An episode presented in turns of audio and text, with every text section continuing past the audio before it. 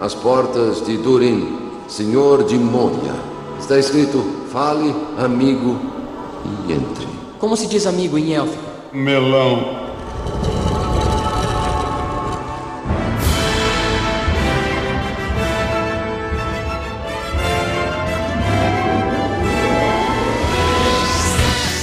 Sim, sim, sim! Mais um Meloncast no ar, no ar, olha aí, ó, no ar.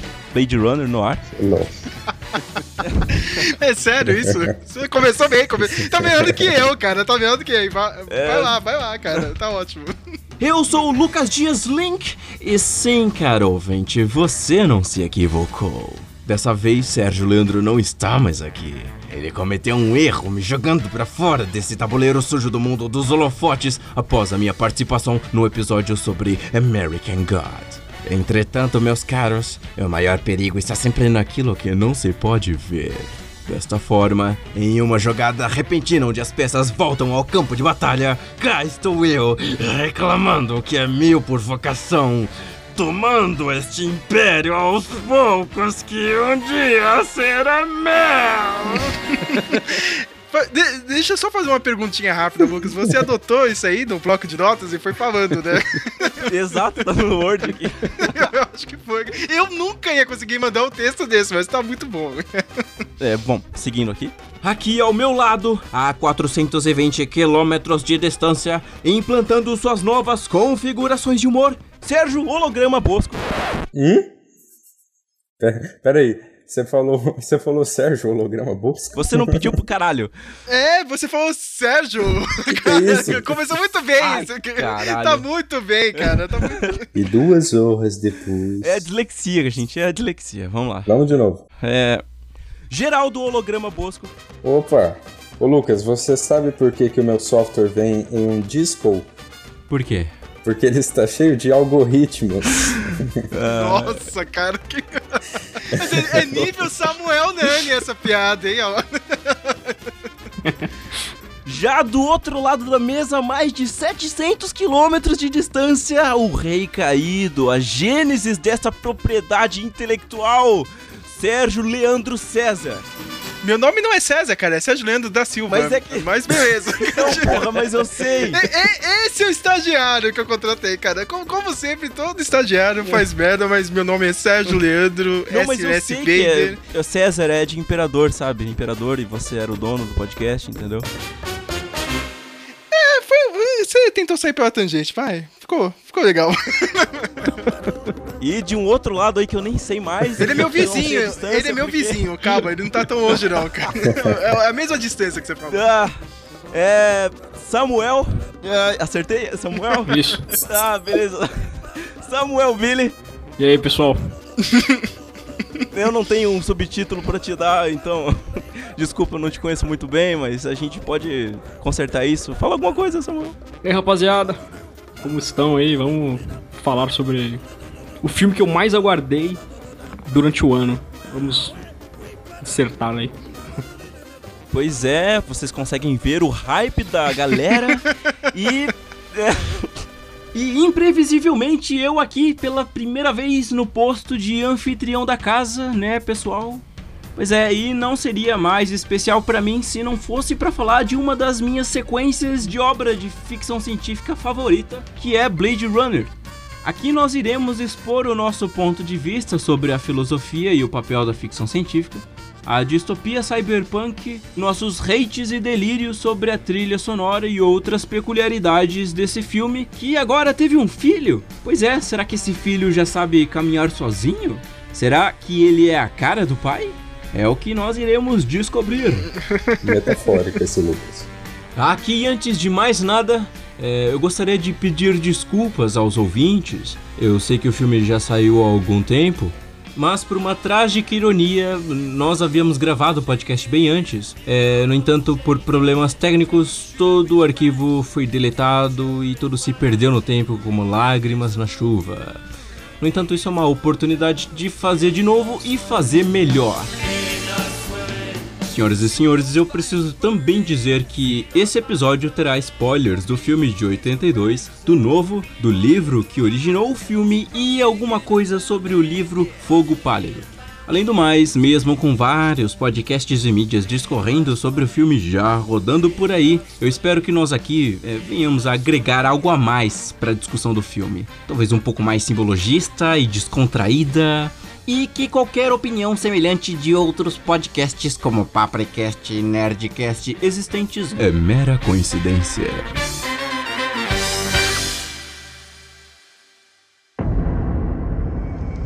Que pena que ela não vai viver! Mas afinal, quem vive?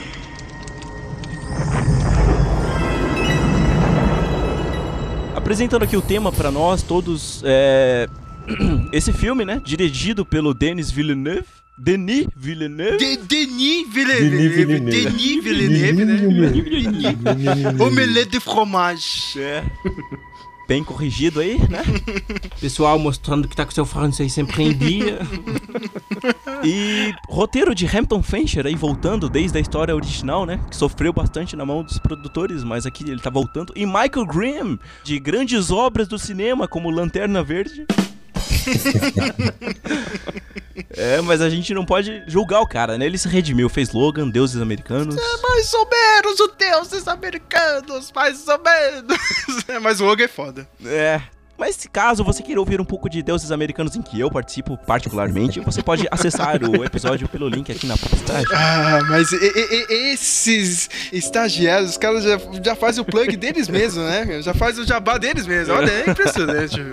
Direção de fotografia Roger Oscar Jenkins. Se ele não ganhar o Oscar esse ano, olha, meu, ah, já era, viu, academia, cara? Pode ir lá, pode tacar fogo, porque é foda, meu. Deixar o Roger Dinkins, tipo, de fora desse Oscar vai- já vai ser sacanagem, cara. E não dar o prêmio, pior ainda.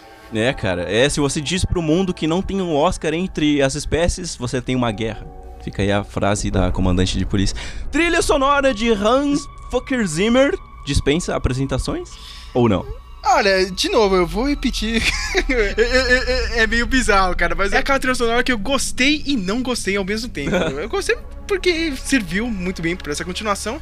Só que, sabe, eu senti falta do Vangelis, não tem como, meu. Ah, foi uma das maiores decepções minhas no filme, foi a trilha sonora, cara. Ai, meu Deus. Você não gostou mesmo, né? É, eu senti falta do Vangelis mais presente ali, sabe?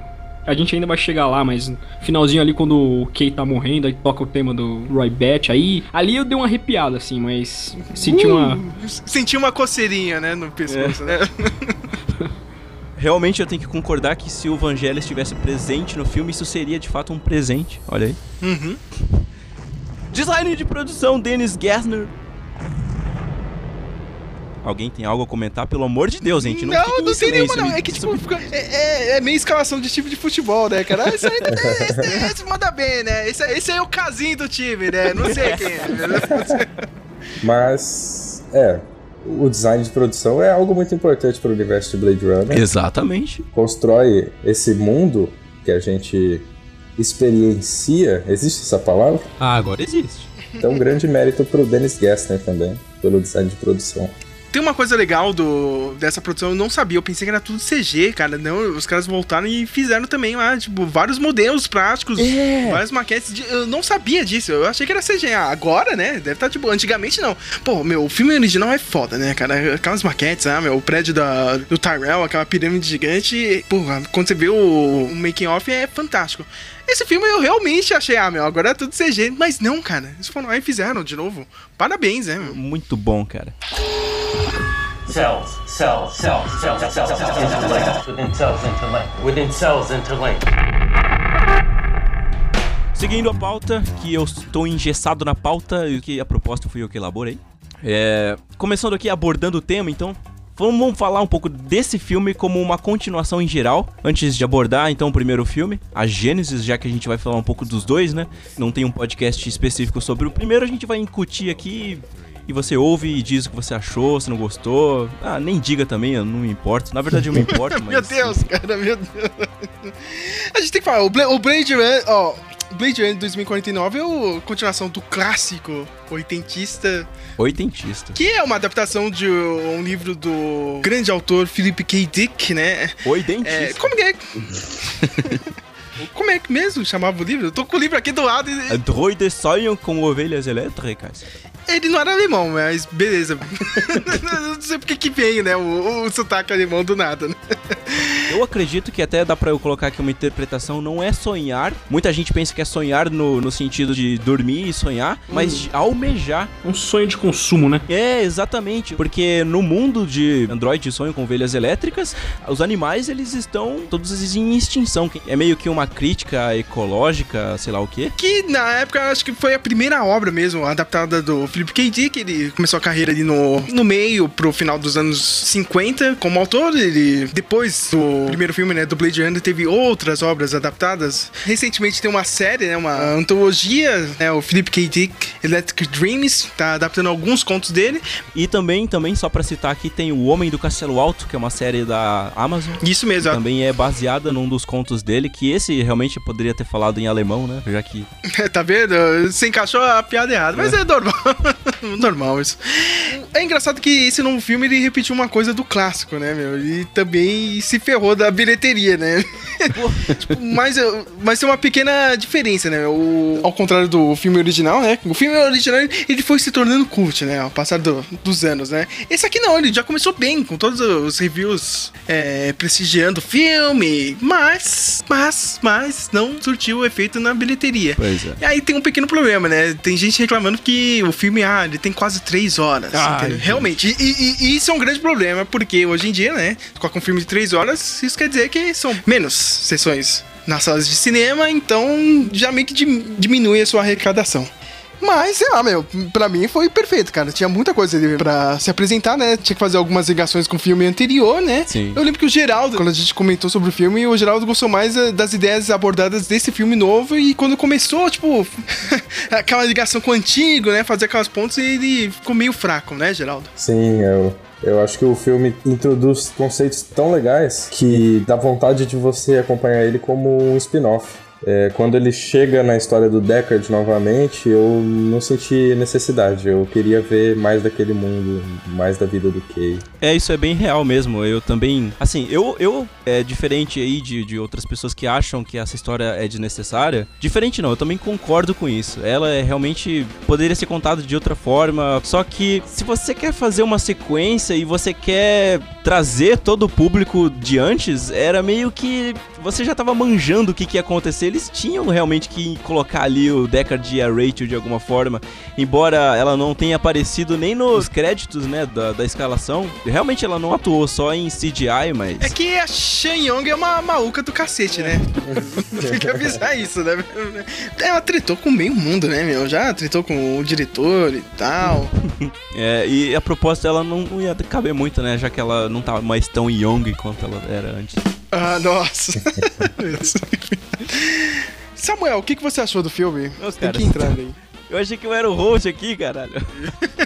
Ah, cara, eu achei mais ou menos, cara. Eu acho que é uma continuação honesta, mas eu acho, não sei se eu fui com expectativa demais no filme, assim. Eu acho que a duração do filme me que foi o que mais me incomodou, assim, porque eu tenho dificuldade com filmes muito parados, né? Lógico que no Blade Runner é isso mesmo, né? Um filme denso, né? Um filme no ar, é filme um, um ritmo mais lento.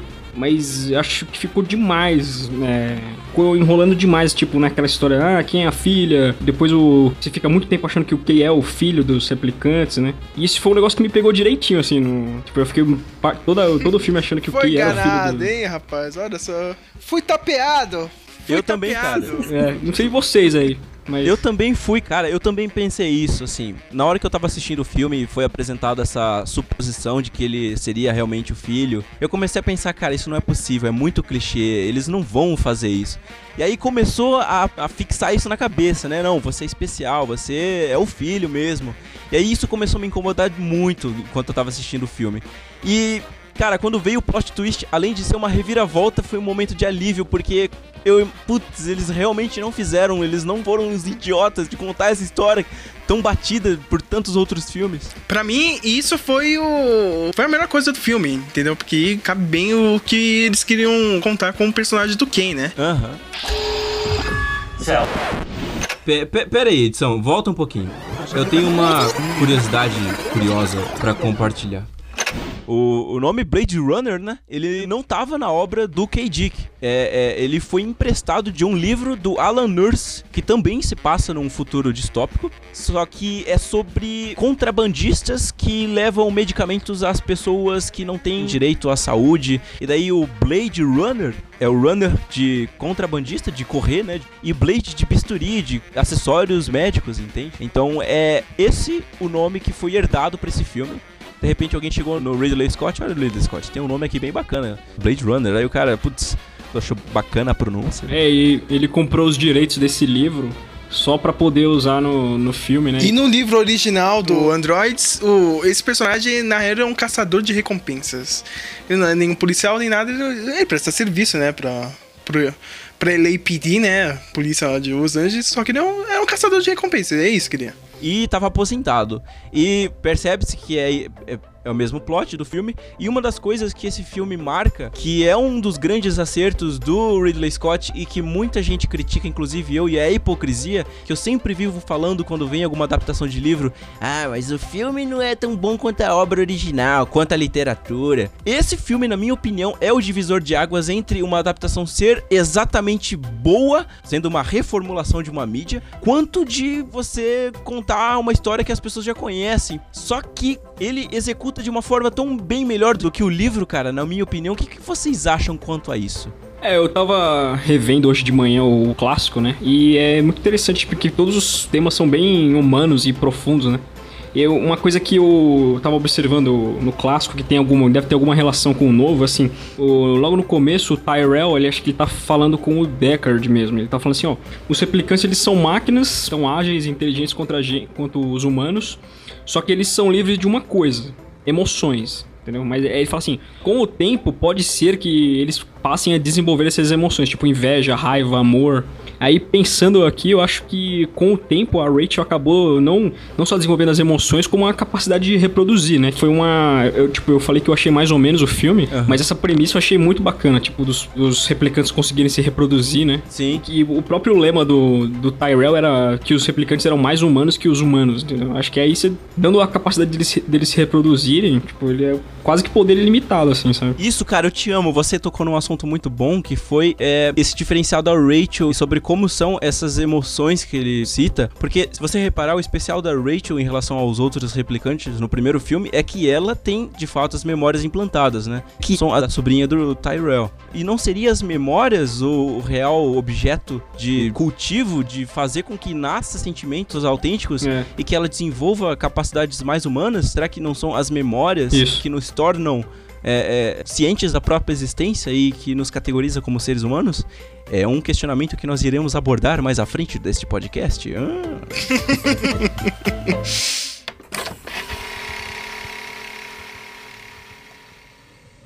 Nos dê uns minutos, Rachel. Obrigado. Ela é replicante, não é? Estou impressionado. Geralmente, quantas perguntas são necessárias para saber? Eu não entendo, Tyrell.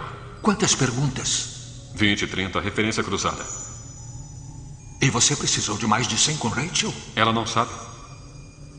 Ah, está começando a desconfiar. Desconfiar? Como ela não sabe o que é? O comércio é nossa meta aqui na Tyrell. Mais humano que humano é o nosso lema. Rachel é um experimento e nada mais. Nós começamos a perceber uma Estranha obsessão neles, afinal, eles têm pouca experiência emocional, com poucos anos para acumular as vivências que temos como garantidas. Se nós lhes dermos um passado, criamos uma base para suas emoções e podemos controlá-los melhor. Memórias. Você fala de lembranças.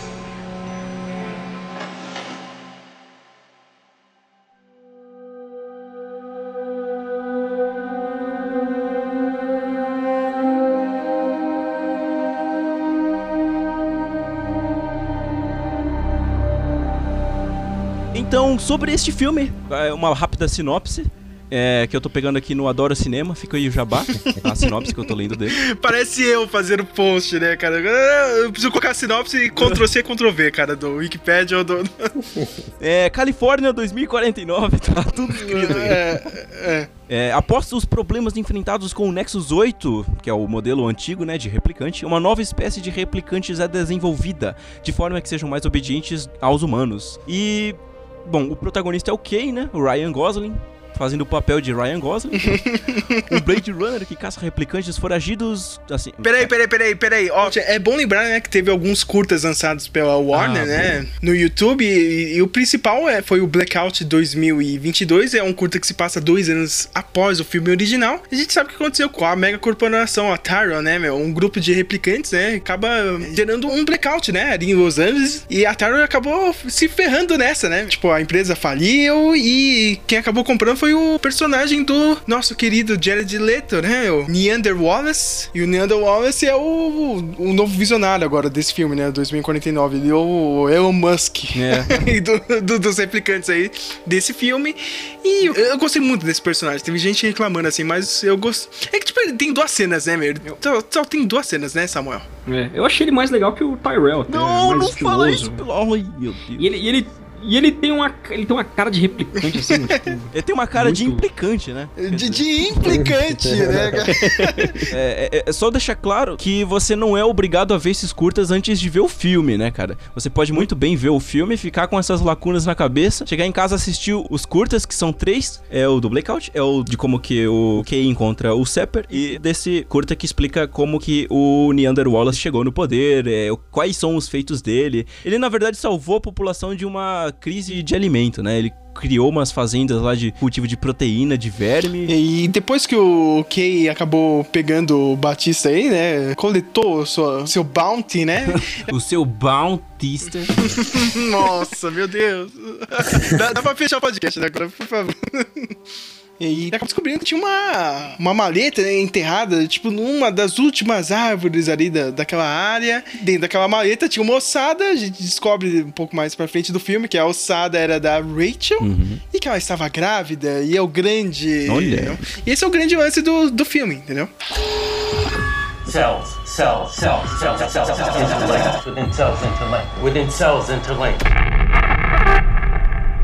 Eu costumo dizer, eu coloquei aqui na pauta, né? Será que esse filme se sustenta como uma sequência? E eu já respondo logo de cara que esse filme é a definição de sequência, a definição de amor à, obra original, na minha opinião.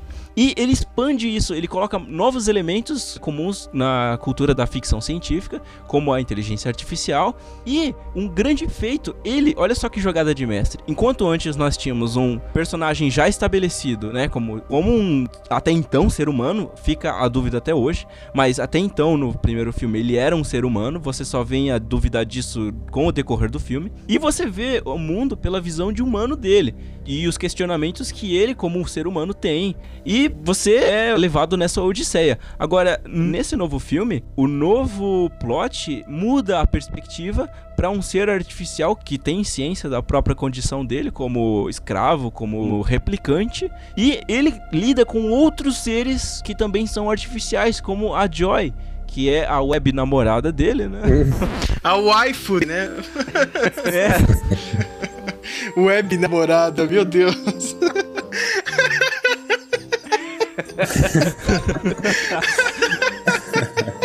Caramba. Muito bom, cara. E cara, isso é muito é muito bom porque você não tá indo além. Muitas pessoas na internet, nessa entidade de críticas à internet, muitas pessoas ficam criticando, caraca, mas isso tá saindo da proposta do primeiro filme porque tem esse novo elemento muito distante. Só que na verdade não é, porque se você pensar bem, a tecnologia desse novo filme, ela é uma extensão do primeiro, ela é o futuro do passado do primeiro filme, não o nosso futuro, né? E, e mais, né, cara? Tipo, você vê mesmo que a vida evoluiu, cara. Vai, beleza, o replicante tá tentando replicar o que é um ser humano, né, meu? Ele tem os mesmos, os mesmos pensamentos, cara. Ele tá querendo a mesma coisa, tá ligado? Ele tá querendo ser aceito. É. E, tipo, é, é aquela mesma coisa, tá querendo algo perfeito. Ele também quer algo perfeito, saca? Tipo, é, é, meio que ele vê isso na, na Joy. Sim, é, é- é um bom argumento esse seu. E o que eu tava querendo levantar com a minha questão, será que esse filme se sustenta como sequência? É que é como se esse filme fosse uma janela da extensão do primeiro e de repente ele quer focar num período de tempo e vai contar uma história sobre aquele período de tempo. Só que o primeiro filme continuou vivo, o organismo social, as pessoas continuaram trabalhando, a tecnologia continua evoluindo e nesse ponto eles mostram o mundo do jeito que é. E essa inteligência artificial ela não é jogada na sua cara, ela é coerente com o mundo em que esse filme se estabelece, não é? É orgânico. É, vocês estão vocês estão falando da Joy. É, isso é um, um negócio é, interessante também, que é um amor entre não humanos, né? Tipo, Sim. Kay é uma máquina e ela é uma inteligência artificial, né? Pra mim, a, a- a imagem do ano é o Ryan Gosling olhando pra aquele. aquele holograma da Joy, ó, gigantesco, e reconhecer que o mundo é uma merda. Meu Deus, eu sou merda, meu irmão, cara. É, é a imagem do ano, cara. Pra mim é, é, é o frame do ano. É, foi bem bacana. Aquela cena é, me disse, tipo assim, ah, você... A gente vive um caso de amor, mas você é um objeto de entretenimento pro mundo inteiro, pra qualquer necessidade, assim, tipo... Foi o que eu entendi nessa cena. É, isso já acontece até. Com, principalmente no Japão, com as jovens que têm, igual o Sérgio falou, as waifus, têm namoradas virtuais e vivem relacionamentos extensos com algoritmos. É interessante você citar o Japão, porque o- nesse clássico e tanto no novo também, o, o neon é muito presente, né? E eles, os produtores, eles se inspiraram em cidades asiáticas, assim, né? E isso foi, foi o que eles estabeleceram para Los Angeles parecer uma cidade multiétnica, sabe? Por isso que é, o neon é bastante presente, assim.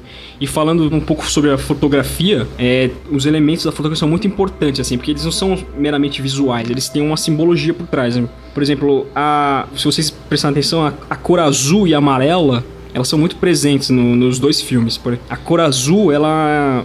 Ela tá lá pra te mandar uma sensação de depressão, de opressão, sabe? Sim. De tristeza que era aquele mundo. Aí quando eles estão dentro da pirâmide do Tyrell, você vê que a cor amarela é muito presente também. E é isso porque é uma cor que lembra o ouro, né? Aham. Que é uma corporação poderosa e de divindade, né? Porque os, os replicantes, eles tratavam o Tyrell, né? E o Wallace como a- os criadores dele, né? Como a divindade.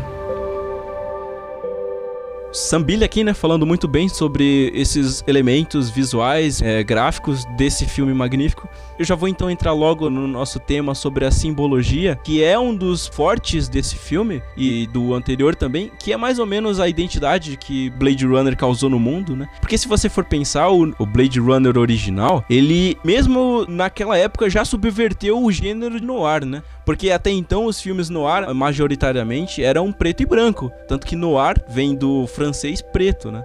E Blade Runner é um filme colorido. Mas se você colocar ele no preto e branco, ele funciona muito bem, cara. Ele é perfeito. A questão da, de, de iluminação dele é direta. É. Perfeitamente. Tanto que a luz também, ela, ela não tá ali de besteira, sabe? É, a luz, ela tem um contraste muito grande entre a luz e a sombra e a fumaça. Vocês vão ver que tem muita fumaça no filme, né? Sim. E essa luz, ela foi implementada pra te trazer uma sensação de vigilância, sabe? Exatamente. E isso, e pra também meio que esconder alguns erros assim de cenário. Os cenários não eram tão bons assim, cara. Ele usava bastante isso, É. cara. Também era um truque legal. Eu, eu meio que senti falta disso aí nesse filme novo. Não sei vocês, cara. O elemento da chuva também era muito importante para esconder essas imperfeições do cenário. Cells, cells, cells, cells, cells, cells, cells, interlinked. Within cells interlinked. Within cells interlinked.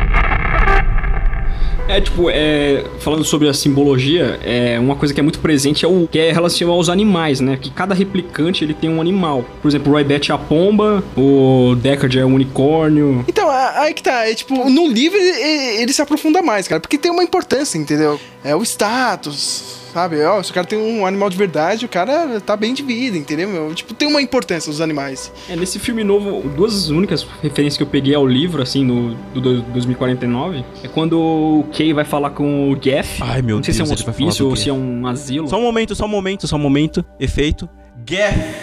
Ca- Cara, quem imaginaria isso? Ele nem tava no crédito, não tava escalado nem nada. Aí ele fala com o Jeff lá. Aí depois que ele vai embora, ele faz uma ovelha, né? Ele faz um origami de uma ovelha. E de quando ele tá falando com o Deckard lá, ele pergunta se o cachorro dele é de verdade, né? Ele fala, ah, pergunta pra ele se ele é de verdade. Essas foram, tipo, as únicas duas que eu peguei, assim. ao livro. Ah, sim, é. é, é ele faz muitas mais referências e isso para quem é fã é um deleite, cara.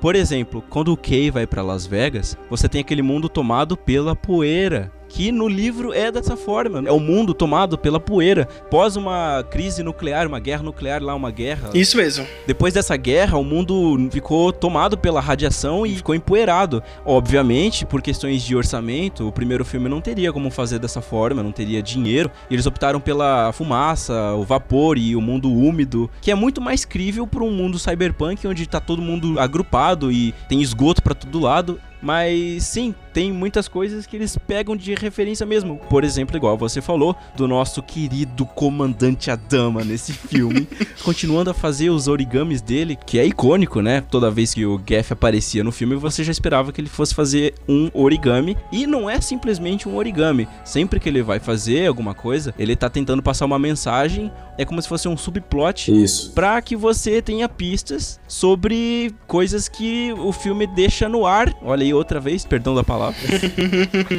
e o Geff tá fazendo a ovelhinha não é só uma referência a androides sonham com ovelhas elétricas, como também é uma mensagem condizente à personalidade do Kay que o, qual que é o símbolo, o que, que significa a ovelha na nossa cultura? É o sacrifício, né? É aquilo que serve de caminho para um bem maior. É, e também de submissão, né? Porque ele era é. totalmente submisso a, a chefe, a Robin Wright, né? Tanto que ele até fala, ela dá uma ordem para ele, né? Ela fica meio assim se ele vai questionar, fala, ah, eu tenho escolha. Exato. Tipo, é, tudo isso que você falou também e essa ordem, um símbolo meio religioso de obediência. A ovelha também é representativa da falta de identidade, é. porque ela anda sempre em rebanhos, ela tá sempre cercada de outros iguais a ela, ela não tem uma identidade própria, ela flui junto com a massa. Sim, e sempre que tem alguém diferente é a ovelha negra. É. Ou ovelha no ar, né? Seja como você queira chamar. Eu concordo em gênero, número e um motoqueiro empinando uma moto.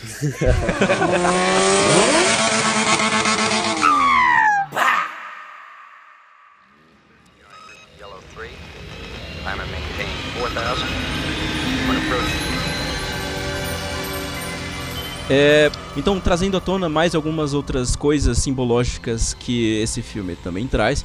Como, por exemplo, você falou no começo, né, Sam, hum. sobre a Joy. É, o filme ele tem, como eu disse, vários nuances e um deles é a nomenclatura dos personagens. Porque a Joy, foneticamente, você entende como prazer, né? Como é, regorgizo, alegria. É.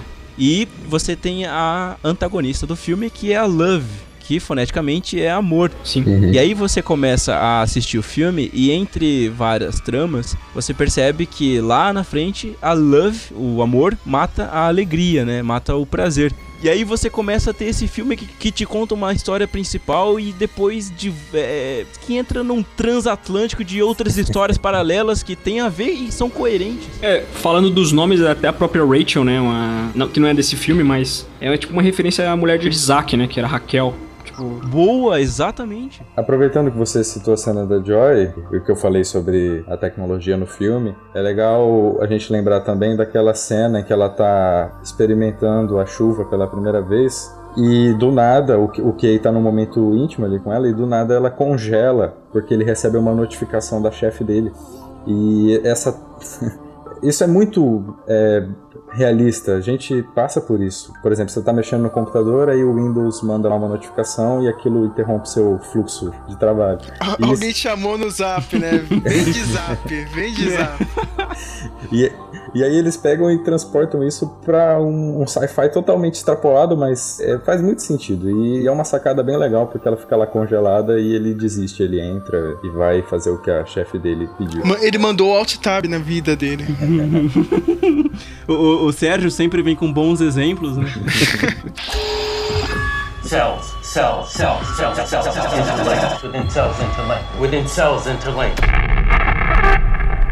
Sobre outras coisas, você tem o Neander Wallace, cujo elemento característico visual principal dele é são os olhos que que ele é cego, né? E que isso herda de quem? Do Tyrell, que tinha uns óculos do tamanho do mundo, né? Que a princípio é o elemento básico do filme inteiro, né? São os olhos. O signo que o filme apresenta são os olhos. Até que o, o Tyrell morre com os olhos esmagados, né? É muito legal. Sem falar também da franja da, da Love, que lembra brevemente um pouco a Rachel, que tem aquela franja totalmente anos 60. Muito, muito bacana. É, e você, você falou do Neander Wallace. O nome do Neander é muito interessante também, porque na história ele é um visionário, uma pessoa que tá ligada à tecnologia, e o nome dele é Neander, Aham. que lembra o Neandertal, o homem de Neandertal, que é um ser primitivo, extremamente primitivo. Então tem essa, essa brincadeira, essa contra... é, É. contraditória.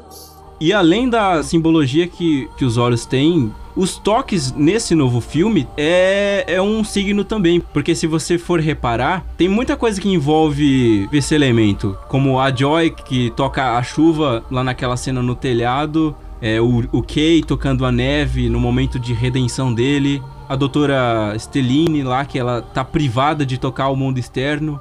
Então é bem interessante isso que o novo filme tem, que são os toques como signos. É uma coisa também presente na simbologia é tipo que nós seres humanos nós temos um tempo limitado, assim como os replicantes tinham essa obsessão de querer mais tempo, né?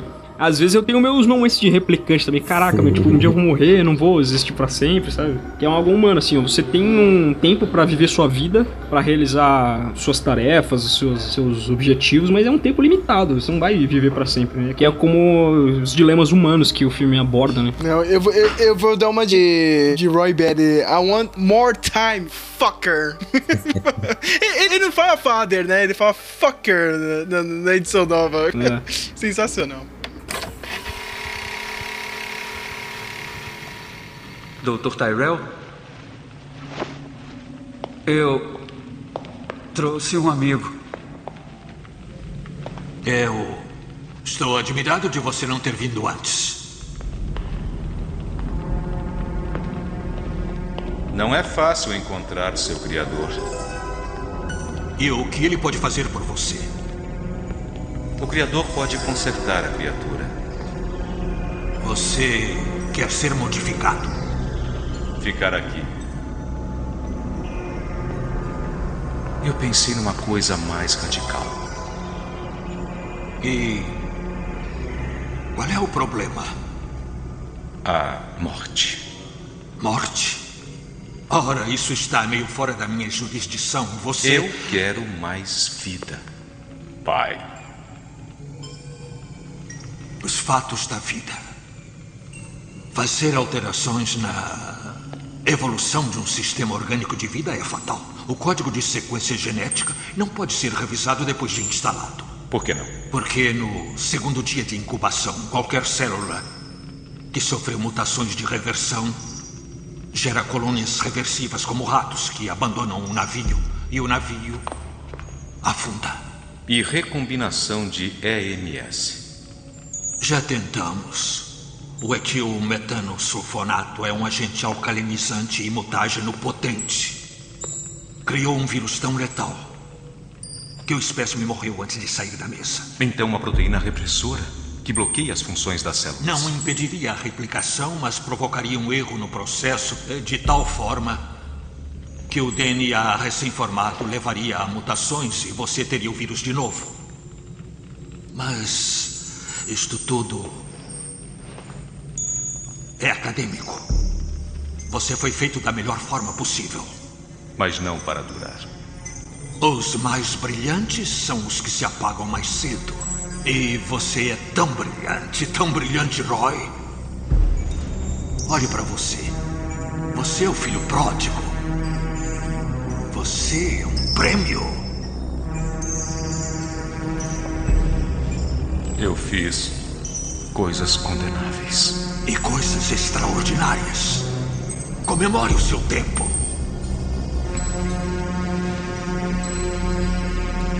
Nada que impeça o Deus da biomecânica de aceitar você no céu.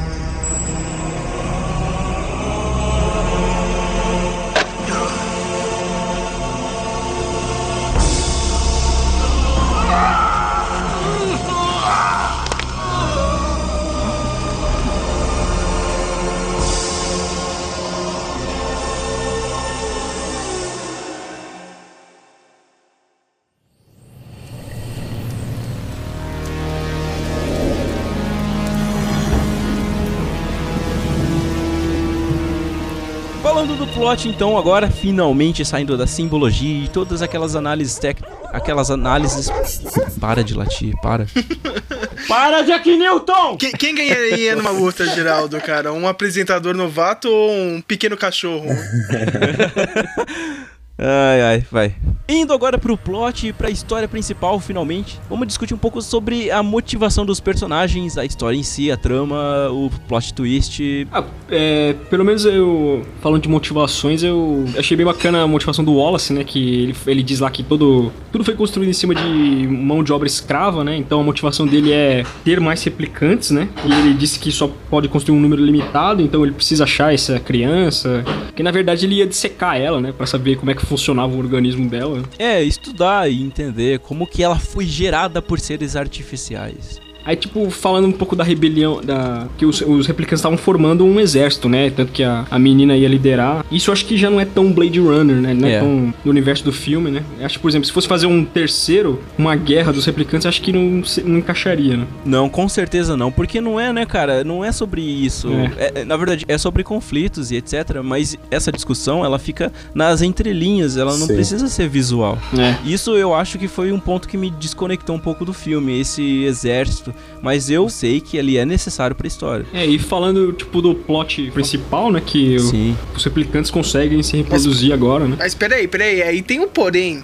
Não ficou muito bem explicado. Aí vai ficar na suposição de todo mundo, cara. Tipo, seria só os replicantes, ah, o- só mulheres replicantes podem gerar um filho? Ou, tipo, o replicante, homem, ele tem o poder de gerar outro? Porque isso, se, se você for levar pra parte técnica assim, entendeu? cara? Tipo, seria até lógico, tá ligado? Um, um, um robô, um replicante, tá ligado? Tipo, gerar, como se fosse um útero artificial. Mas do outro lado, tipo, não ficou muito explicado, entendeu? É, até dá pra debater com outro mistério do primeiro filme, entendeu? Se o Deckard seria um replicante ou não. Se você for juntar esses dois filmes aí, entendeu? Tipo, o Deckard não é, entendeu? Sim. Pelo- minha visão, entendeu? Eu tô dando minha, minha parte, assim. Tipo, o Deckard seria um, um humano mesmo, entendeu?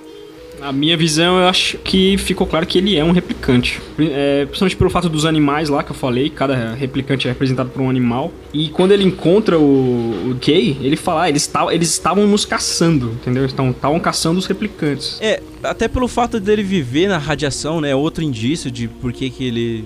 Então, mas se o Deckard ele é um replicante, como que ele conseguiu viver é, mais de quatro anos? Por isso que eu falo, ele não é um replicante. Putz, meu, eu, eu bato nessa tecla. O Ridley Scott ele pode pegar, pode falar, não, porque ele é replicante, não sei o que, meu. Eu, eu, tenho esse pensamento, cara. Tipo, ele não é replicante, mas é aquela coisa do Blade Runner, né? Cada um tira a sua conclusão e. Eu passo a tecla aqui, meu. Ele não é replicante. Aí a jornada dele no filme original é muito mais. tem muito mais significado se ele for um humano. Se ele for um replicante, muito da simbologia da história se perde. Sim, é. É, é- é- cara, é. É um negócio bem confuso, sabe? É, mas o bacana, cara, é que nada é definido. Exato. As coisas são jogadas e você interpreta. Você levanta as evidências que você acha conveniente e usa elas pra suportar o seu argumento. Só que, assim, você falou sobre a, a- insurreição dos replicantes. Tudo bem, ela tem o seu ponto negativo, na minha opinião.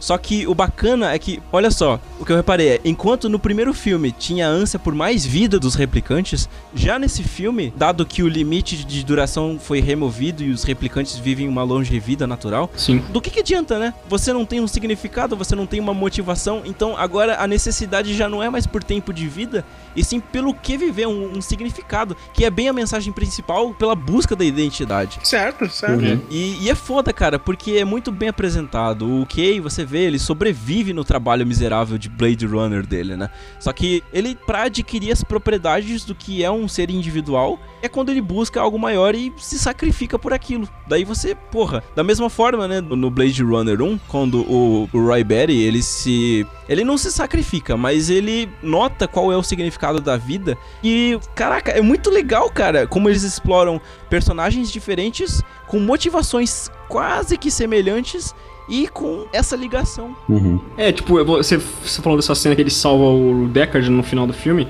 Eu tava assistindo hoje mesmo, né? Aí tem uma cena que eu não sei se vocês vão lembrar e se vocês vão concordar, mas tipo, ele tá perseguindo lá o Deckard dentro da casa do Sebastian. Aí do, do- do nada, durante a perseguição, ele pega um prego, enfia na mão dele.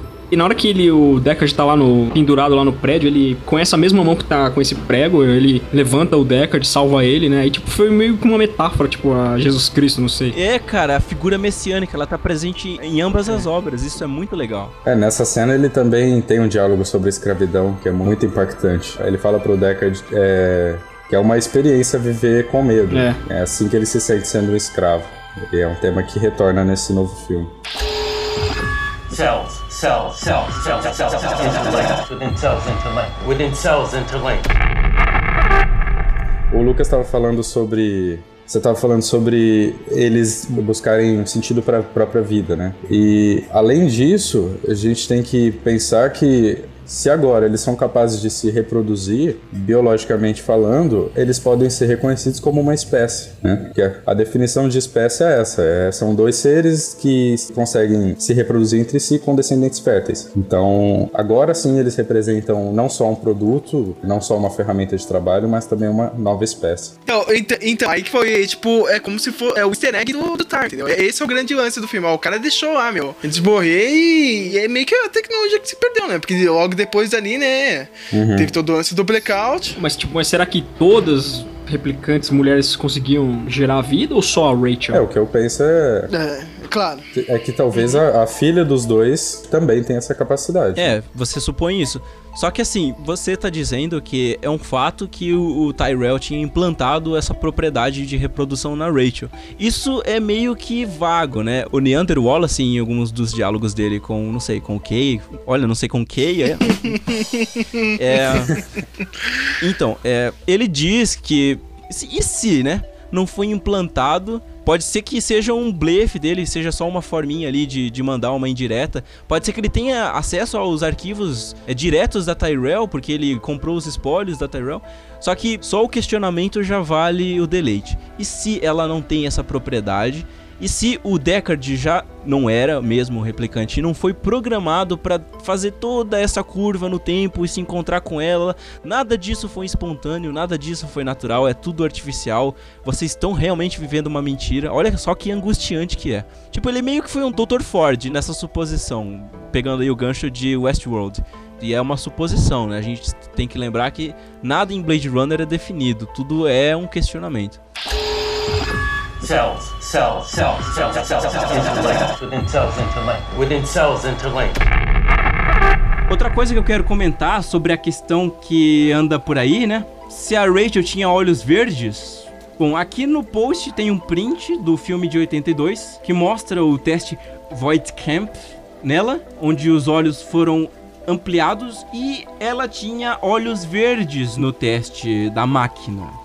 Bom, tudo bem, pode ser só uma distorção da máquina mesmo, na tela da máquina, mas na verdade o que tem sentido mesmo nessa cena que o Deckard diz pro Neander, ela não tem olhos verdes, é basicamente a mensagem de que ela não é perfeita, né? É um clone, mas que se a gente traçar um paralelo e se a Rachel realmente tiver olhos castanhos, Deckard, olhando nos olhos castanhos do clone, e dizendo que ele não tinha olhos verdes, tá mais ou menos querendo dizer que por ele ter convivido tanto com a Rachel verdadeira, ele acabou vendo que na verdade ela tinha, já que no senso comum os olhos são a janela da alma, ele via por entre os castanhos dos olhos dela e, e a visão que ele tinha transcedia. E a visão que ele tinha transcedia. Caralho, tá difícil. E a visão que ele tinha transcedia. Tá certo isso? Transcedia? Transcendia. Transcendia. Transcendia. Valeu. Fontaine. Fountain. E a visão que ele tinha transcendia a definição de cor, assim, sabe? Como se ele estivesse dizendo que a Rachel original tinha alma atrás dos olhos e essa nova não. Que é um clone imperfeito. E que isso diz muito, porque tem um furo de roteiro que algumas pessoas aí andam levantando, né, senhor Alexandre Ottoni?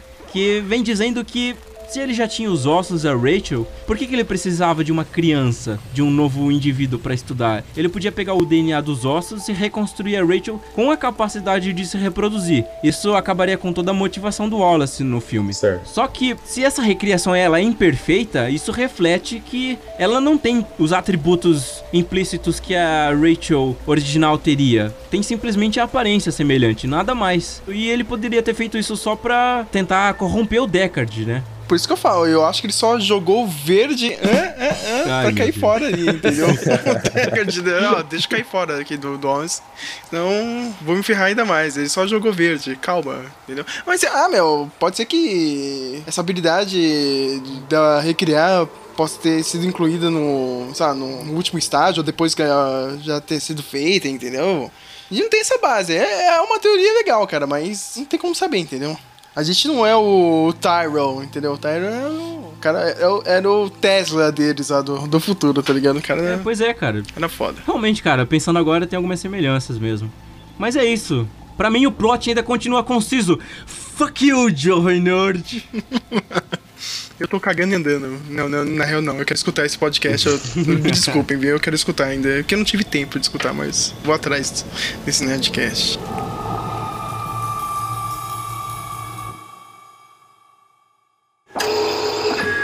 Officer Geraldo, D6-3.7. Let's begin. Ready? Yes, sir. Recite your baseline. Puta que pariu. Vou ter que ler tudo isso aqui, isso aqui é muito difícil. Espero que não! Espero que não! Ai, meu Deus, me ajuda, gente. Tá. Tem necessidade mesmo de fazer isso? Será que o pessoal vai entender? Tem, cara, vai ser, vai ser bem legal. Você vai ver na edição. Tá, peraí. Recite your baseline. And blood black nothingness began to spin. A system of cells interlinked within cells interlinked within cells interlinked within one stem, and dreadfully distinct against the dark, a tall white fountain played. Cells. Cells. Have you ever been in an institution? Cells. Cells. Do they keep you in a cell? Cells. Cells. When you're not performing your duties, do they keep you in a little box? Cells. Cells. Interlinked. Interlinked. What is it like to hold the hand of someone you love? Interlinked. Interlinked. Did they teach you how to feel finger to finger? Interlinked. Interlinked. Do you long for having your heart interlinked? Somebody once. Esse é ótimo isso, cara.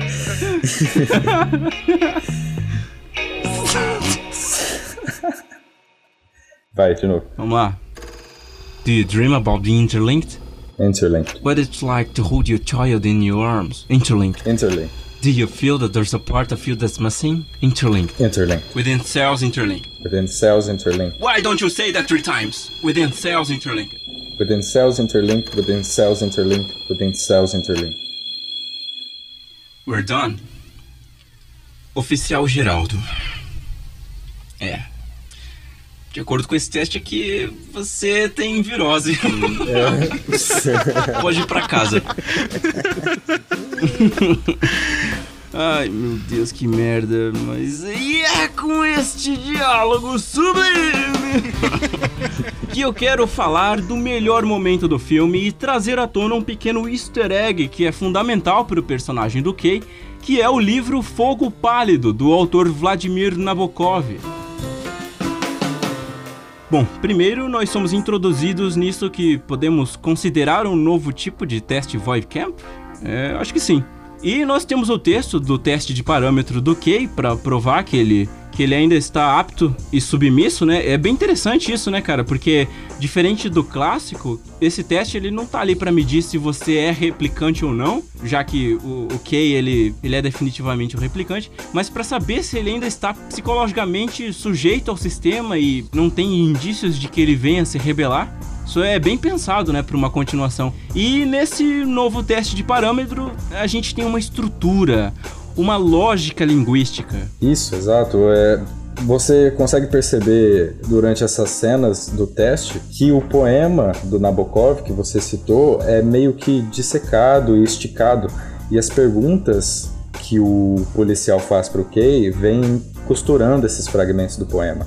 Tanto que, se você prestar atenção, cada uma dessas perguntas tem uma relação direta com a palavra que vem a seguir. Então, existe uma lógica, tem um contexto no teste, não é só um monte de frases jogadas. É, e, e é primoroso como, como certas palavrinhas elas são usadas numa cadência de repetição só que em cada nova frase ela tem um significado diferente, né? Isso. Numa hora o cells é utilizado como células, em outra ele é utilizado como cela, no sentido de prisão, em outra como unidade, E eu fico meio triste que esse tipo de coisa ele se perde na tradução para dublagem. Né? Daí eu fico imaginando o inferno que os tradutores brasileiros desse livro tiveram para adaptar esse poema, que, cara, ficou muito bom na, na adaptação, a tradução. Algumas rimas elas se perderam, e isso é natural. Só que algumas estratégias linguísticas entre as assonâncias e as aliterações, elas se mantiveram fiéis. Algo parecido que a gente pode dar de exemplo é o poema do Corvo, do Edgar Allan Poe, e os seus dois expoentes na tradução dessa obra para o português, que é uma do Fernando Pessoa e outra do Machado de Assis, né? Bom, o Machado de Assis ele traduziu a obra em uma estrutura mais adaptada ao conceito da obra original.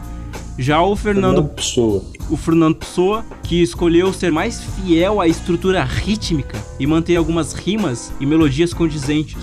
E nesse tema, eu modestamente peço direito ao jabá aqui, porque, é, como sabem, eu e o Geraldo somos tradutores nas horas vagas. Oh. E nós trabalhamos na obra O Mundo de The Witcher, que foi lançada pela, pelo selo Pixel da Ed Ouro em 2016. E essa obra, cara, ela é. Bom, só falando rápido aqui para não deixar ninguém no vácuo. Ela é uma bíblia sobre o universo do The Witcher e que tem tudo a ver com Blade Runner, né? Isso que eu ia falar, né? Tô, totalmente né, alinhado com o tema do podcast de hoje. Né? É. Não, mas eu só tô puxando o gancho aqui porque nela tem um personagem que é um poeta e ele é mega narcisista, que é o Dandelion.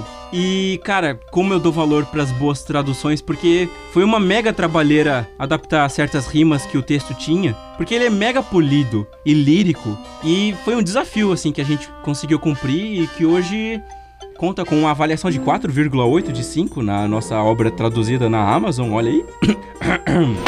E, pois é, eu fico bem feliz. Sem falar que a escrita do Nabokov lembra muito a escrita que foi empregada no Compendium do The Witcher e que me faz questionar se o autor, Marcin Batilda, que é o autor dessa obra do mundo de The Witcher, polonês, que foi lançado originalmente pela CD Projekt Red, me faz questionar se ele não quis fazer uma referência ao Nabokov, cara, na obra dele.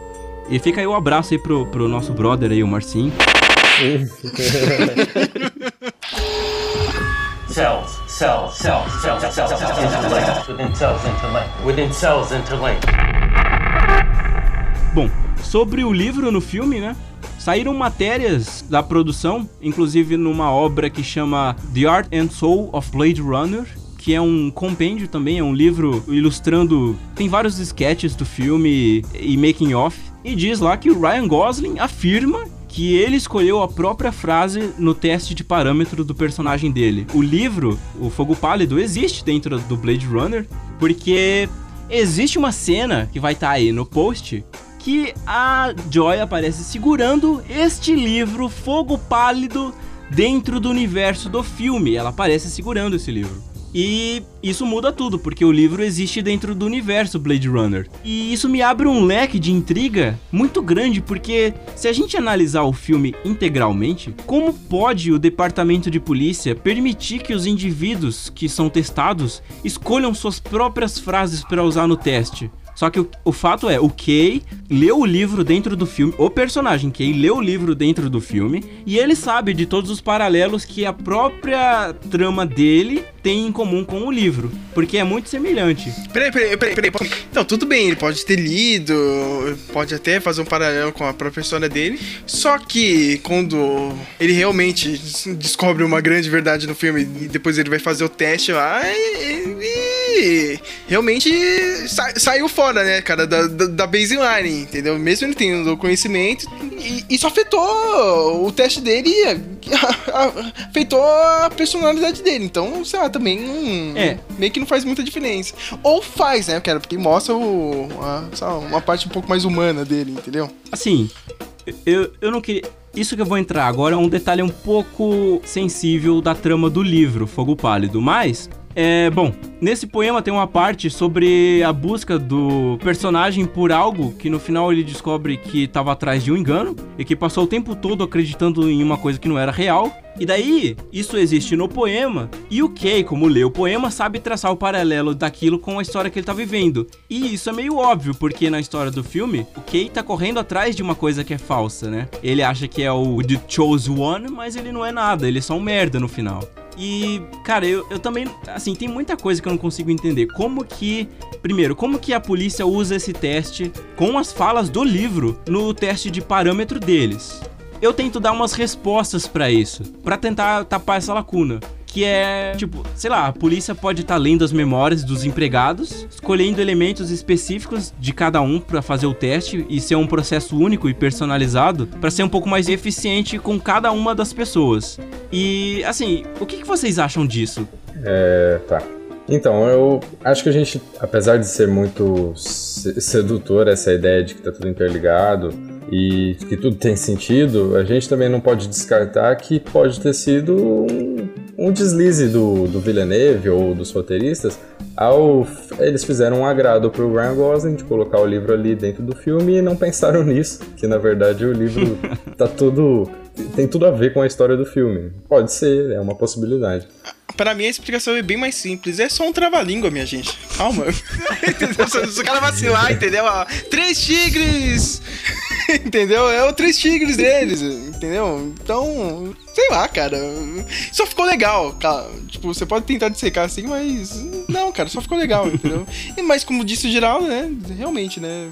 Pode ter sido uma pequena pisada na bola, assim. É, existem mais conexões que fazem com que Fogo Pálido tenha relações com Blade Runner, e isso não é viés confirmatório, tá?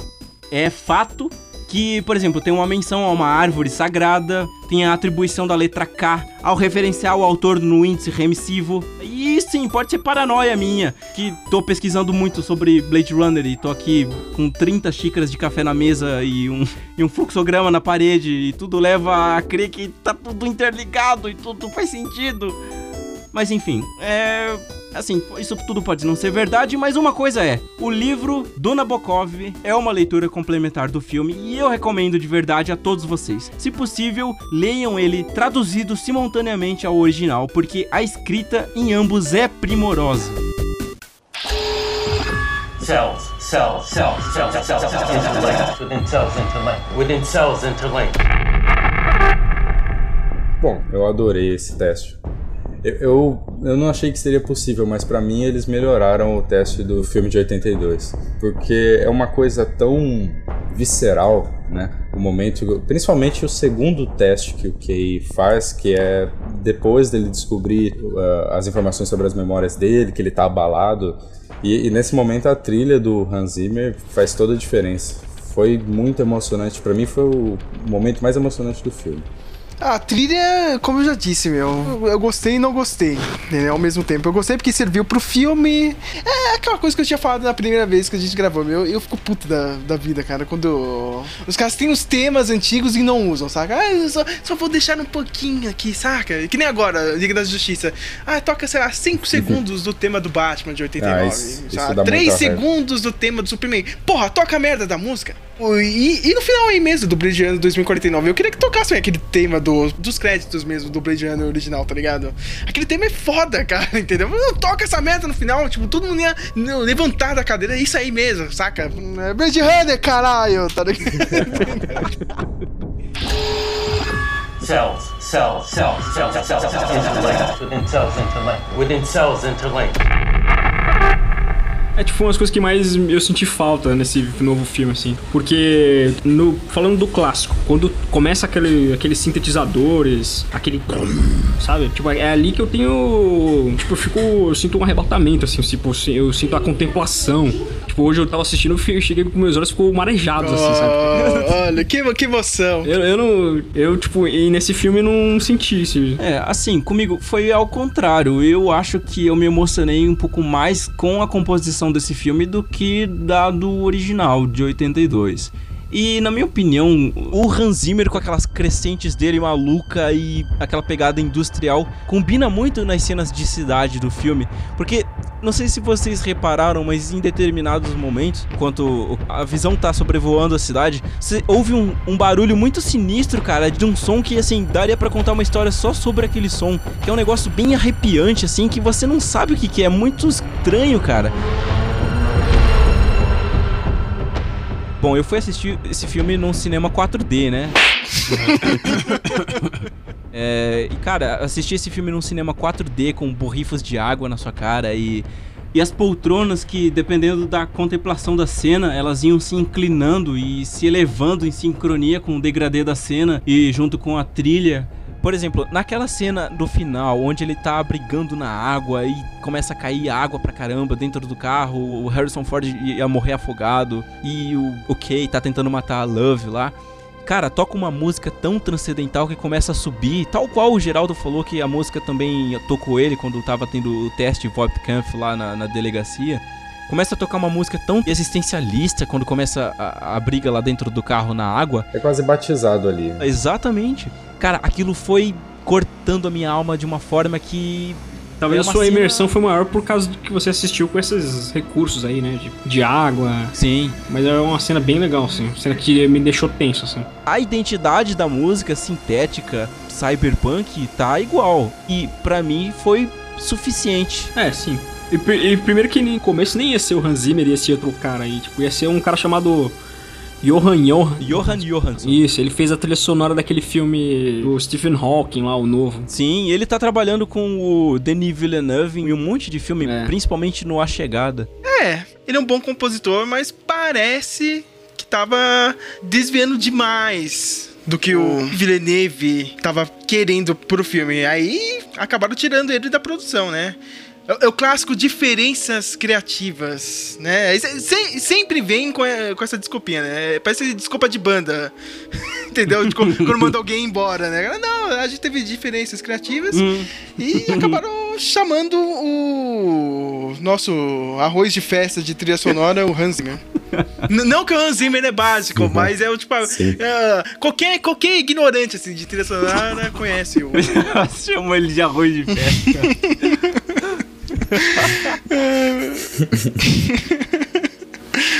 Eu diria que uma, um compositor que eu tinha em mente antes de saber que o Hans Zimmer iria assumir é o próprio Cliff Martinez. Ah, é do, dos filmes Não sei se vocês do, conhecem. Do, do Refner. Do Drive, que já, assim, ele, é porque ele já compôs para filmes que tem o Ryan Gosling, aí eu associo. Mas ele também compôs para a série The Nick, que é uma ótima série sobre medicina de época, e ao mesmo tempo tem uma trilha totalmente no sintetizador. E eu acho que ele tem essa pegada Vangelis que poderia funcionar no filme. Infelizmente, não foi ele o escolhido, mas seria interessante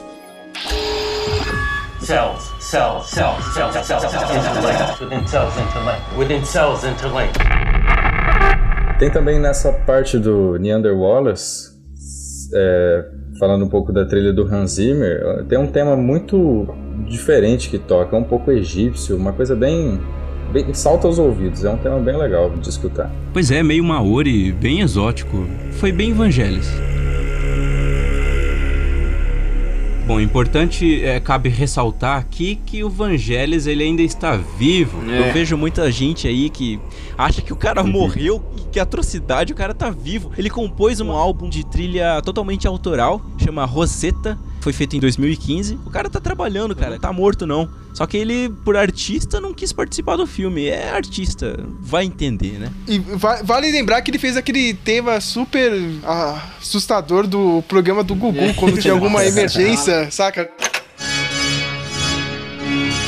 Chupacabras ou morreu Mamonas Assassinas tocando, né? Esse tema é, é, é, Nossa, meu, isso aí dá mais, muito mais medo, esse tema aí, do que o, o, tema do, do plantão da Rede Globo, cara. Esse do Gugu, né? Nossa, te dava um cagaço, cara. Fora o tema clássico do Carruagem de Fogo, que toca Também. sempre quando tem câmera lenta em algum lugar. Quando alguém tá correndo, né, é. cara? Virou clichêzão, né? Meu? Ótimo, o Evangelis é foda. E, e para finalizar mesmo, ele fez o tema da Copa do Mundo de 2002. Pronto.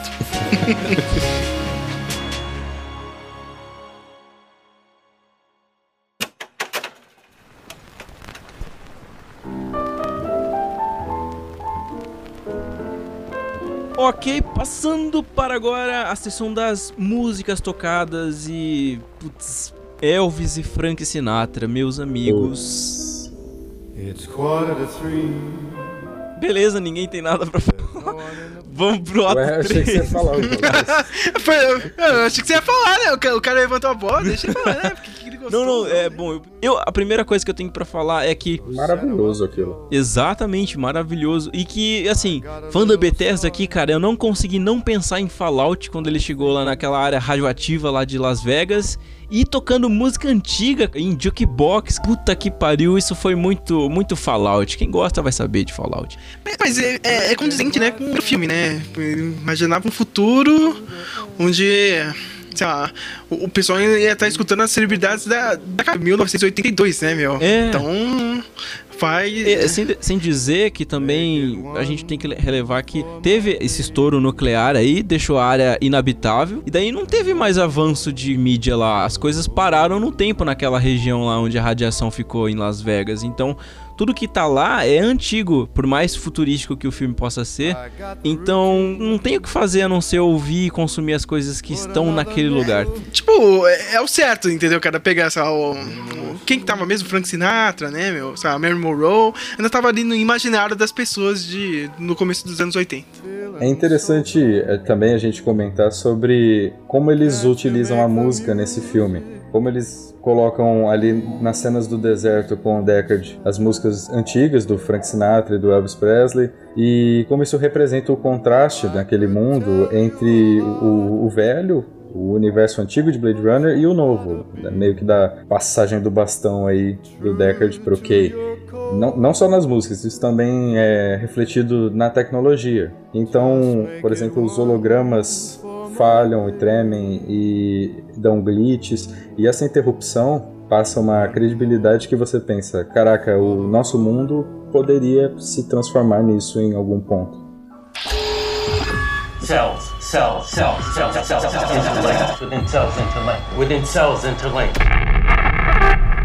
Então daí nós temos um orgasmo hipster, né? Juckbox tocando Frank Sinatra. Puta música, né, cara? totalmente coerente. One for my baby and one more for the road. So make it one for my baby and one more for the road. E daí ele vai lá dentro do cassino e putz, nós temos Elvis Presley.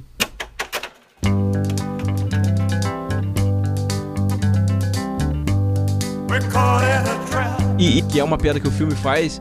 É, eu não sei se vocês sabem, na, época do Elvis, que ele tinha aquele apelido Elvis de Pelvis, ele tinha uma outra piada também que as pessoas faziam que quando ele entrava no palco, ele pifava, ele dava curto-circuito, porque ele ficava fazendo uns movimentos estratosféricos. E daí, o que, que os caras fizeram? Colocaram o holograma dele que pifava de fato, o Malfunctioning Elvis, né? Foi uma boa referência, assim, a fama que o Elvis tinha na época. E tocando Suspicious Minds, né, cara?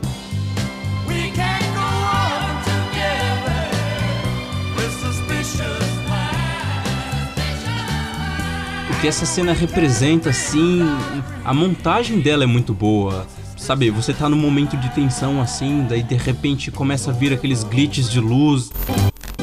A música explode, você não sabe de onde vem. E daí o Deckard tá caçando o Kay lá dentro. Eu gostei bastante, cara. É, sem falar que eu sou fã de Elvis, então eu delirei nessa cena no cinema. Nesse momento tem um, uma curiosidade que o Harrison Ford deu um soco sem querer na cara do Ryan Gosling. Será que foi sem querer? pra valer. Porque eles gravaram muitas vezes a cena e em um dos momentos lá ele realmente deu um soco no Ryan Gosling e tem uma... A Warner divulgou um screenshot do momento que ele tomou o soco. Cells, cells, cells, cells, cells, cells, cells interlinked. Within cells interlinked. Within cells interlinked. E agora para falar sobre a atuação, né? os atores do filme, começando com Harrison Ford voltando, né, para mais um personagem clássico da sua carreira. E de novo, né, é, meio que já virou clichê, né? Todo personagem que ele volta tem alguma coisa relacionada com o pseudo filho dele, né? Tipo, o primeiro filme, né, o Indiana Jones, tinha um Shia LeBouf, Lebucha, Shia LeBucha, né, o Shia LeBuff. Star Wars, é The Force Awakens, nem preciso falar nada, né? Kylo Ren, né, principal. E agora também, né? Teve todo esse mistério de quem seria o filho do Deckard e tal. Eu gostei, cara. Teve um lance que eu fiquei puto, eu não tava reclamando lá por causa da roupa dele, né? Nerdcast! Ah, mas ele não... tá com uma roupa normal, não tava de sobretudo. De, de novo, ó. O cara tá na casa dele, ele tá de boa, lá no, no cassino maluco dele, lá no Las Vegas. Ele tá de boa, ele não tem que estar tá vestido de, de sobretudo e, e, chapéu, nem nada. Ele tá de boa, ele é o tiozão, saca, meu? Se, se eu fosse o Denis Villeneuve, eu ia deixar ele de chinelo, saca? Raider chinelo e cueca, tá de boa, né? O cara tiozão. Não é pra ele estar tá vestido de, sei lá, meu, de Blade Runner, entendeu? O pessoal reclamando disso, né? Nossa, porque ele não quis. Não, cara. É, é a decisão lógica do diretor. Cara, não faz mais sentido criticar o figurino. Olha, primeiro que o cara já tava aposentado. Ah, foram lá encher o saco, olha, morreu um cara aqui, a gente tá precisando, é, vamos te pagar um bônus. Ah, então tá bom. Que é basicamente a escalação de qualquer papel pro Harrison Ford, né? e Las Vegas é quente, né? Não faz sentido ele usar o sobretudo. Né? Bem, meu, eu, parece que a pessoa não tá prestando atenção, né, no, na história do filme e fica pegando essas coisas. É, é meio idiota. Cells, cells, cells, cells, cells, cells, cells, interlinked. Within cells interlinked. Within cells interlinked.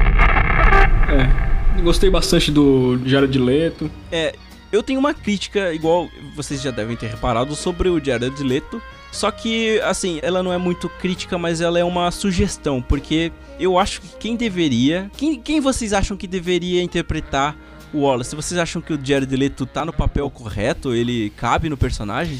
Não, quem interpretar era o David Bowie, mas infelizmente ele morreu e o Denis Villeneuve não tem a mesma coragem de um David Lynch ter colocado uma chaleira gigante, então, né, vai o Jared Leto mesmo.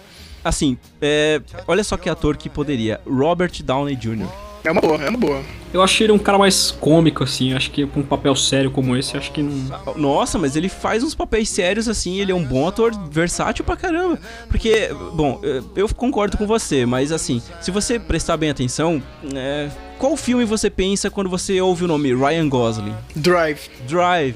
Quem você pensa quando você ouve o nome Mackenzie Davis? É, Black Mirror. Eu ia falar The Last of Us, mas beleza, que é dubladora da, da ela. Eu achei, Porque... o, eu achei o Jared Leto perfeito, assim. Talvez um. Talvez o Christopher Waltz. Ah, puta Olha, que cara, pariu. Os caras tá afiado aqui nesse bagulho. Olha só, meu. Mas o que eu quero dizer com isso é que o ator leva consigo o, o histórico de trabalhos que ele fez, né? E papéis marcantes de outros filmes que despertam sentimentos. Jeff que... Goldblum seria ótimo, Jeff é, nossa. Com aquelas paradinhas. Ele ia ser, olha. Dustin Hoffman. Não, esse, esse tá quase preso, deixa eu Javier Bardem. Nossa, tá lindo. O é. Anthony Hopkins, né, meu? Já, o Westworld aí o... ia ser perfeito. Acho que o William Defoe talvez também. Jeremy Irons, deveria ser ele, cara. cara o Adam Sandler, então. Se é pra falar nome, vamos falar aqui logo. Ai, caramba. Mas, é, se você considerar que o cinema ele se limita a te passar o máximo de emoção possível apenas por áudio e vídeo, terem trazido um ator que consagrou como visionário, playboy, filantropo, para mim teria passado muito mais a imagem do megalomaníaco do que o Jared Leto, que sempre faz, é, sei lá, papéis não sei, cara, ele sempre faz uns papéis meio loucões assim. Eu não tô criticando, eu gosto da atuação dele. Ele tem um look meio Jesus que, que ele já vem adotando, então ele, ele não tem a pegada business que eu queria, que é o que o Tyrell tem no filme anterior, né? Se você for ver, o Tyrell, ele é o cara, ele é o. Ele é o empresário que faz a parada. Então podia ser o Flávio Augusto. Só que uma coisa que me incomoda no Jared Leto é que isso é uma coisa em mim só, né? Não tem. É, é o que eu fico pensando quando eu vejo, não é um problema. É que ele sempre tá tentando trazer, não sei, os trejeitos do. do Heath Ledger. Não, eu nunca cheguei a observar isso, não. Nunca não reparei muito, não. Depois que ele começou a fazer esse Coringa, ele tá, ele tá muito. Ele tá muito cover, eu não sei, não sei explicar. Ele tá preso ao personagem, né? É, cara, eu fico vendo sempre o Coringa desse jeito espacial dele se movimentar, fluido, meio Jesus, messiânico assim, se você levar em conta que ele tem esse complexo de deidade, que por ele tá criando vida, você já espera isso dele, né? Igual a gente vê em Westworld, cara, ele tá criando vida, ele tá tendo um poder de Deus na mão. É claro que o cara vai ficar afetado, né? Então eu uso isso de desculpa para suportar a atuação dele. Só que eu não gostei muito, muito, muito, muito não. Mas a contrapartida, um ator que eu não esperava nada e que surpreendeu foi o Bautista. Porque o cara é lutador de wrestling e tá sendo um puta ator, né? Fazendo um personagem em cabeça. Então, como eu tenho a maior experiência aqui de luta livre, né, de acompanhar a WWE por anos aí, eu, meu, pra mim a maior surpresa de todos, assim, é o Batista virando um ator quase sério, assim, saca? Porque era muito ruim, cara. Tipo, todas as promos deles eram, eram horríveis, assim, as promos. Entendeu? Tipo, eu olhava isso, cara, meu, ainda bem que ele tinha um pouco do dom de lutar um pouco bem ali, saca? Tipo, mas ele, tipo, meio que se virava. E tinha um pouco de carisma, né? A WWE, tipo, levantava um pouco ele, assim, né? Mas ele era péssimo no microfone. Mas, sei lá, eu posso, eu posso falar que o James Gunn, do Guardiões da Galáxia, né? O diretor, meio que descobriu, assim, o cara do nada, entendeu? E agora tá em todos esses filmes aí, né? Fez o Blade Runner, estava no 007, né? O último. O cara tá indo bem, cara. O cara tá mandando bem. Então, é uma boa surpresa. Cells, cells, cells, cells, cells, cells, cells interlinked. Within cells interlinked. Within cells interlinked. Tá. É, cabe uma curiosidade. É, existe uma obra que chama Lunar, é um filme. E esse filme é dirigido pelo filho do David Bowie. Olha aí a conexão. O Duncan Jones. E ele tá produzindo uma sequência desse filme que se chama Mute e ela é inspirada em Blade Runner, ela vai ser cyberpunk. E também fica a recomendação, sem falar que Lunar é uma puta ficção científica cabeça, vale muito a menção.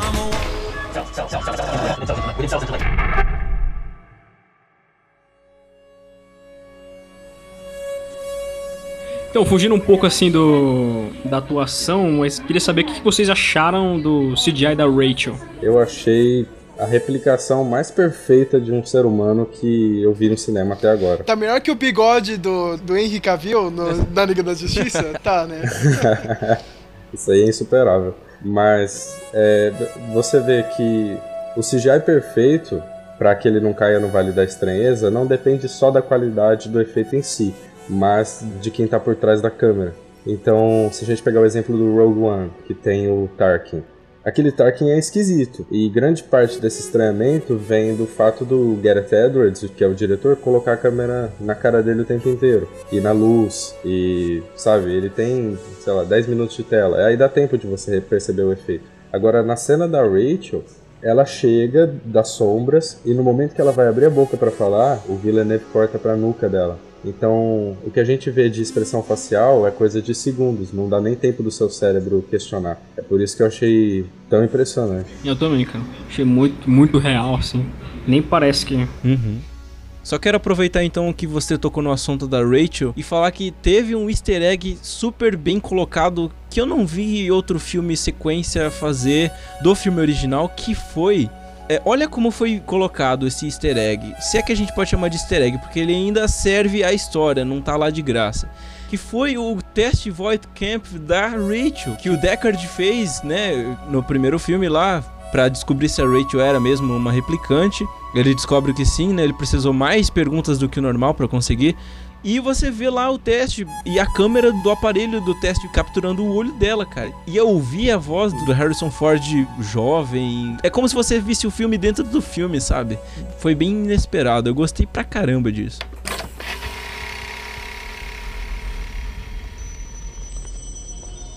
Eu sou Rachel. Deckard. Parece que seu trabalho não visa o benefício público. Replicantes são como qualquer outra máquina. Podem ser benefício ou perigo. Se forem benefício, não são problema meu. Posso fazer uma pergunta pessoal? É claro. Você já recolheu um ser humano por engano? Não. Mas no seu ramo existe o risco.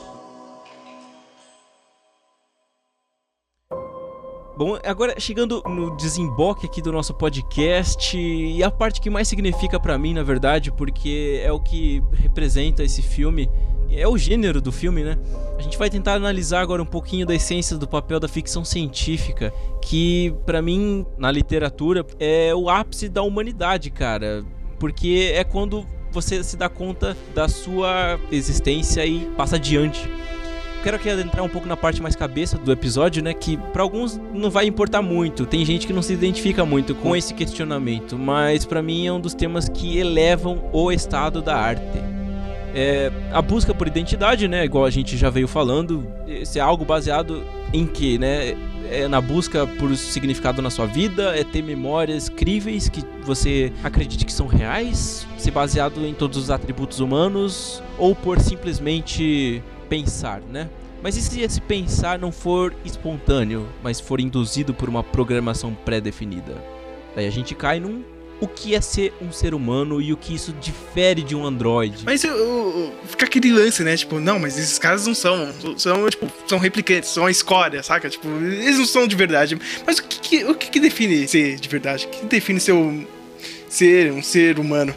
E aí que tá. E aí onde esse filme brilha tanto, porque o que responde essa pergunta é o fato de você sentir emoções, mas até aí até os androides parecem sentir, né? Pra, Pra mim, é, pra mim é a jornada do Kay, pra mim tá implícito. O que difere mesmo, ó, o cara realmente é humano agora, pra mim foi aquele sentimento de esperança que o Kay teve, entendeu? Porque é ele que dá o estado. Ele realmente, ele, ah, tá, eu sou, eu, eu sou um replicante aqui, depois eu sei como que é o meu mundo e tal, tem algumas dúvidas, né, mais ou menos, mas eu, eu tipo, eu entendo, sabe? Eu posso ter alguma memória, só que, tipo, é uma coisa implantada, entendeu? Eu tava seguindo isso. Mas no momento que ele tem uma certa esperança que ele possa ser algo mais, entendeu? Ele possa representar algo mais, o cara começa a pensar de outro jeito. Não, não, cara, eu acho que eu sou, eu sou realmente escolhido de alguma coisa. E quando chega no final, que ele realmente percebe que não, cara, você é um merda, você foi enganado, cara. Tipo, é o sentimento mais humano de todos, entendeu? E você percebe no momento em que ele tem esse, esse estalo, que é quando ele tá lá na frente daquele painel roxo que tem o holograma da Joy lá. Assim, ele já sabia que a vida dele era uma mentira, que ele tava com uma inteligência artificial programada para fazer determinada coisa e tudo daquilo que ele viveu, nada foi real. Só que naquele momento, todas as coisas que ele já passou convergem para um ponto em que ele vai além do que as pessoas esperam dele, né? E daí você ser programado para sentir ou nascer com isso naturalmente não faz muita diferença quando você tem esperança e toma suas próprias decisões. Não é mais norteado por uma pré-definição ou alguma coisa que incutiram em você. Mas o que, que vai dizer o que, que é real do que, que é forjado? Eu fico insistindo nesse questionamento porque é muito importante para mim. É, o filme ele aborda sobre o existencialismo e sobre a busca por identidade, né? Mas uma das coisas que ele deixa solto e que não é o foco, por isso que fica solto, mas que eu abracei porque eu me identifico é o que que vai dizer o que que é o real e do que que é forjado, que na minha opinião Westworld brilha tanto. Você nunca vai saber na sua pele como é não ter emoções, porque você tem emoções, você nunca vai saber o que é não ter, né? E como que você vai argumentar isso com propriedade? Porque pode ser que seja possível algo não ter emoções e esse algo as forge e pareça real. Seja porque racionalmente parece realmente muito verídico, ou seja porque você está influenciado emocionalmente e deseja acreditar que aquilo é real, mesmo contra evidências que provam que aquilo não é. Que é o que apresenta muito bem o episódio do Be Right Back da segunda temporada do Black Mirror, que é bem René Descartista, né? Então fica difícil de você dizer o que é ter sentimentos e o que é não ter. Ipso facto, não dá para você determinar se o Android não pode portar a humanidade. A, a pergunta é muito mais importante do que a definição, porque a definição ela é muito cômoda, né? O questionamento é o que faz a engrenagem girar. Então, é, corroborando o que você disse, existe um outro filósofo existencialista que é Jean-Paul Sartre e ele dizia que nós somos condenados a ser livres. Então, o que, que isso significa? É, a falta do livre-arbítrio seria aconchegante, seria algo que nos traria felicidade, porque o ato de tomar escolhas é angustiante. Quanto mais escolhas você toma, mais angustiado você se torna, porque é isso que é ser humano, tomar escolhas.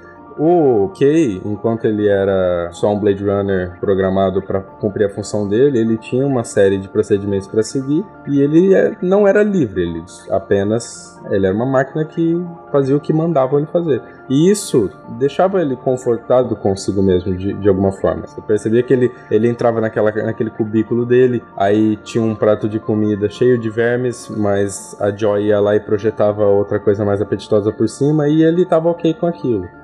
A partir do momento que a vida dele vira de ponta cabeça e ele tem que começar a tomar decisões, você percebe como que ele começa a ficar mais emotivo, mais angustiado e, portanto, mais humano.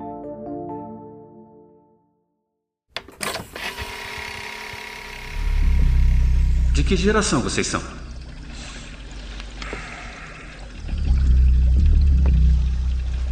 Nexus 6. Ha! Eu sabia. Eu faço projetos genéticos para a corporação Tyrell. Tem um pouco de mim em vocês. Mostre alguma coisa. Como o quê? Qualquer coisa. Não somos computadores, Sebastian. Somos seres vivos. Eu penso, Sebastian. Logo existo.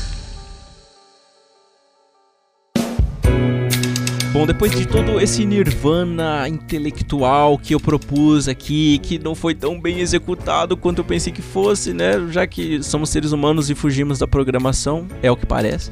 Eu, infelizmente, chego aqui na finalização do nosso podcast. Espero ter sido um bom host para você, caro ouvinte. E eu peço de vocês as considerações finais, as notinhas, as suas palavras finais, o que vocês acharam, qualquer coisa. Eu tô aqui tentando hostear, gente, me ajuda. Começando por quem? É, começando por quem? Aí que tá o, a angústia, né? Ter que escolher. Eu queria ter. angústia, né? A angústia do, da escolha. Samuel. Mas eu mesmo então? Isso, você você mesmo. Pode ser. Então, eu, eu gostei do filme, né? É, ele, ele, conseguiu ser fiel à obra original, tanto visualmente, na fotografia, tanto na essência da filosofia, né? No cerne da, dessa obra. Gostei dos personagens novos, gostei da Joy, gostei da, do Wallace principalmente, apesar de ele ter pouco tempo de cena. Só não, a única coisa que eu não gostei foi um pouco o ritmo, né? Acho que ele estendeu demais ali, quase três horas de filme, para um único tema. E se pela falta de um Vangelis mais presente, um algo que te transporte, que te faça. que te dê uma imersão maior no filme, como no original. E eu, é, a nota tem que ser de 0 a 5 ou de 0 a 10? Do jeito que você quiser, você inventa aí o que você quiser. De 0 a 10 eu dou um 8. Ai, cara, angustiante, hein, sua nota. Mas essas são as minhas considerações aí. Blade Runner 2049. Dá bilhão, como diz o Ciro Gomes? Dá bilhão? Não. é, isso aí. Olha, da minha parte, era um filme muito arriscado. Eu lembro quando saiu a primeira notícia: ah, vai, vai ter a continuação do Blade Runner, não sei o quê. Ridley Scott, se bobear ele vai dirigir. Eu, eu fiquei com muito medo, assim, cara, porque é uma coisa icônica, né? Primeiro filme, mas. Mas acertaram muito trazendo Denis Villeneuve para dirigir esse filme. Acho que o cara conseguiu colocar um pouco da, do seu estilo e ainda conseguiu manter o que o Ridley Scott já tinha imaginado, né, cara? No primeiro filme, para mim, foi o filme mais corajoso do ano, um dos mais corajosos do, dos últimos anos também, né? Tipo, se bem que o sci-fi tá, tá muito bem, assim, cara. Já teve Ex Machina, teve A Chegada, tem, tem bons filmes de ficção científica, mas esse vem para coroar, assim, o bom momento do sci-fi. Eu, a única coisa realmente que eu vou ficar de, de, bronca mesmo é um pouco da trilha sonora do Hans Zimmer, entendeu? É boa, mas tipo, não é Evangelis. Mas pra mim, meu, sem sombra de, de dúvidas, é o filme do ano, pra mim, nota 10. Eu sei que tem o Mãe, viu, Geraldo? Eu sei, cara. Tá bom pra cacete, Mãe, entendeu? Mas. Mãe é filme do ano. Filme do ano pro Geraldo, né? T Toda vez que ele fala que, que o Mãe é o filme do ano, me vem a cara do Ryan Gosling, tá ligado? a, a cara do Ryan Gosling, aquela cara de bunda, né? Naquele fundo roxo. É isso, nota 10, meu. Polêmico. Bom, o que mais me agradou no filme foram os quase curta-metragens que ele insere tratando de várias esferas da ficção científica, é, desde as implicações é, psicológicas e sociológicas da inteligência artificial, com a Joy e o Kay, até o contraste de velho com o novo, nos hologramas do Sinatra, como se o passado fosse uma fratura da realidade que a gente presencia em 2049. E não sei. Peraí a gente foi fundo, tão fundo na, na angústia de, de, existir que o Geraldo já tá, tá desistindo aqui. eu acho que eu tô desidratado, eu não comi nada. Porra, é... ajuda, ajuda o maluco que tá doente, rapaz. E assim, eu tenho as minhas ressalvas, eu não gostei de muita coisa, principalmente do roteiro, eu acho que ele poderia recorrer menos a plot twist, eu não acho que Blade Runner precise de plot twist para funcionar. Ele tem um texto já tão rico que, como o filme original, é, se sustenta por si só. Mas é, no, no, todo é um filme excelente e acima da média do que a gente está acostumado a ver. É um privilégio poder ver um filme desses que é, é praticamente uma versão do diretor, indo direto para o cinema. Mas enfim, para Blade Runner 2049 eu dou 9.0.2.1 atualizações de software da Joy. Bom, como vocês devem ter percebido, eu adorei este filme de braços abertos. É, a única coisa que me incomodou nesse filme foram os cenários muito abertos e eu esperava algo mais recluso e modesto, se passando dentro da cidade, sabe? Com takes mais urbanos. Mas em termos de angústia e humanidade, eu me conectei muito com o filme nos questionamentos que ele levanta e na experiência do Kay, em duvidar se ele teve uma vida de verdade. Porque assim, às vezes eu, tipo assim, às vezes eu tenho um sonho mega real e de repente certo dia eu me pego lembrando desse sonho, mas daí eu já não sei dizer se foi um sonho mesmo ou se foi uma memória quase esquecida. Mas, entretanto, todavia, tem coisas que eu não gostei. É detalhe que não gostar não significa não ter aproveitado. Tem coisas. Ó, eu tenho que fazer uma crítica aqui. Posso fazer uma crítica? Ela é grande, ela é gigante. É, vai, vai, o programa é seu agora, né? tá certo. É, com licença, efeito. Peço a colaboração de todos, não me interrompam. O que seria de nós sem as coisas que nos desagradam, sem, sem os objetos que nos servem de parâmetro para nos nortear em nossos julgamentos do que é bom para nos fazer aproveitar com muito mais é, esmero e valorizar as coisas boas. Obrigado. Momento de silêncio. Palmas. Volta. Bom, eu, o que eu queria dizer com isso, né? É, a crítica que eu tenho que fazer e que estava entalada no meu coração e agora eu tenho a oportunidade de, de expressar. Eu, eu, eu tô imaginando que os integrantes desse programa eles colocaram um headset na mesa, foram tomar um café, eu tô falando sozinho aqui.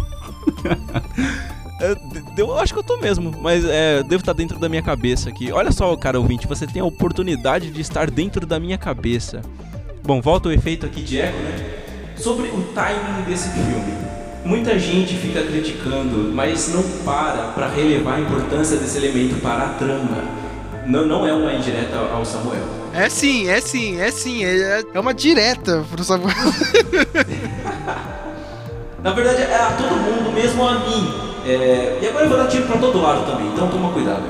O que eu quero dizer é que as pessoas elas deveriam parar de denegrir aquilo que elas simplesmente não gostam e aceitar e respeitar esses elementos que parecem ruins, mas são necessários para a história, que aqui no caso no filme é uma verdade.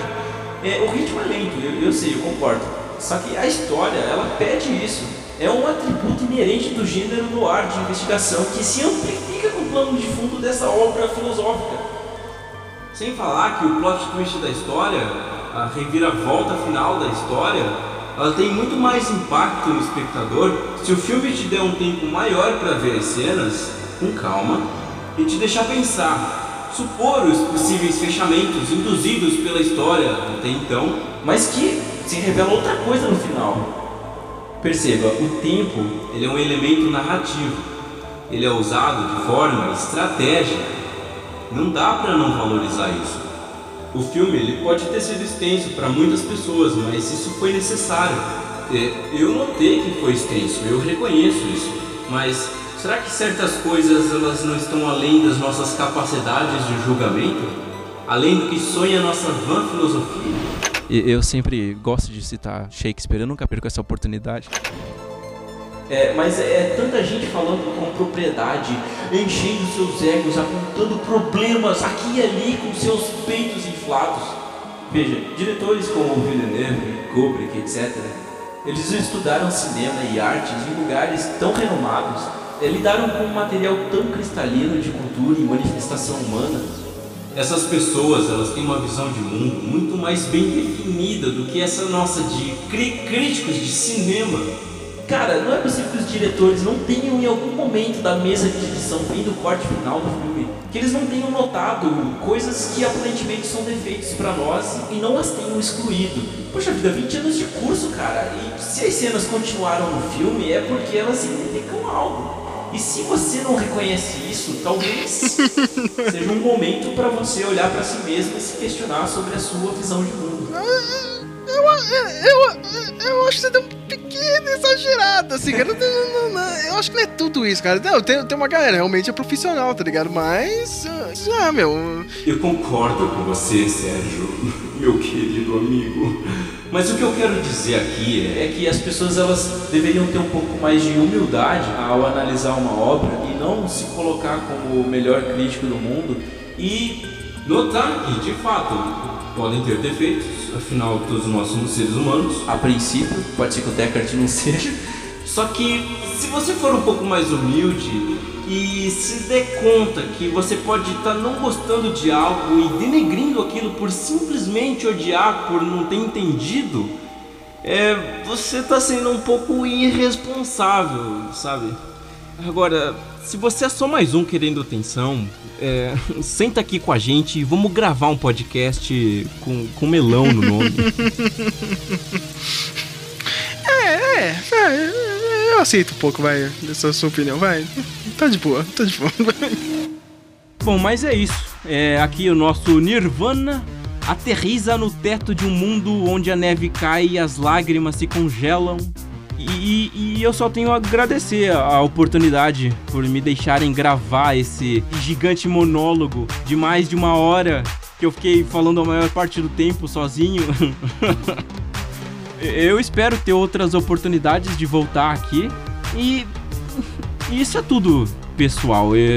Fiquem aí com a música de encerramento do filme do Vangelis, que, que não tocou nesse novo filme, né? Mas toca aqui para fazer o Sérgio feliz. Aí sim, é, meu. Tem, tem, tem, tem que tocar a música, meu. O pessoal, tipo, ficar com vergonha, vamos levantar a galera, meu. É isso aí. Toca, toca o evangelho.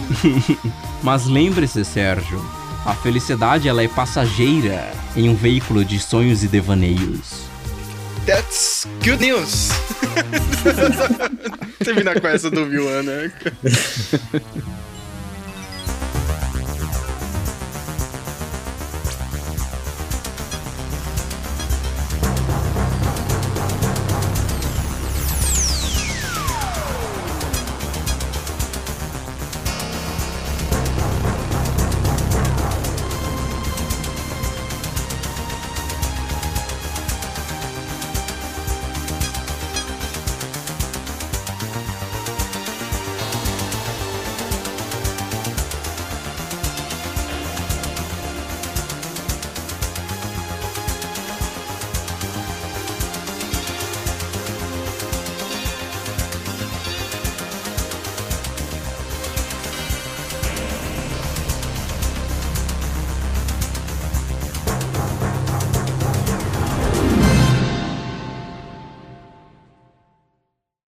Beleza, aí aqui a gente fecha o assunto. Eita. É, tá, tá caindo o mundo aqui de cachorro. É foda, esses cachorros aqui eles são fora. Joga o uísque pra eles. Esse cachorro é de verdade ou é artificial? Pergunta pra eles.